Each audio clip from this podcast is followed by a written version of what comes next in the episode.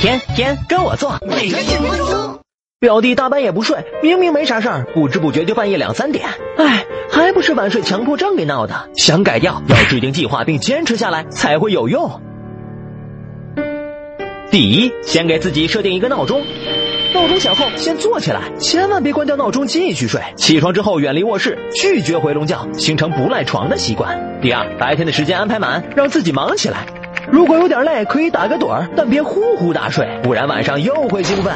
第三，睡前两小时洗个热水澡或泡个脚，刚洗完时精神更好。别马上上床，看会儿书，躺在床上放轻松，安静下来，别玩手机，看书睡得快。其他工作娱乐上床前都要结束，远离电脑、手机等兴奋源头。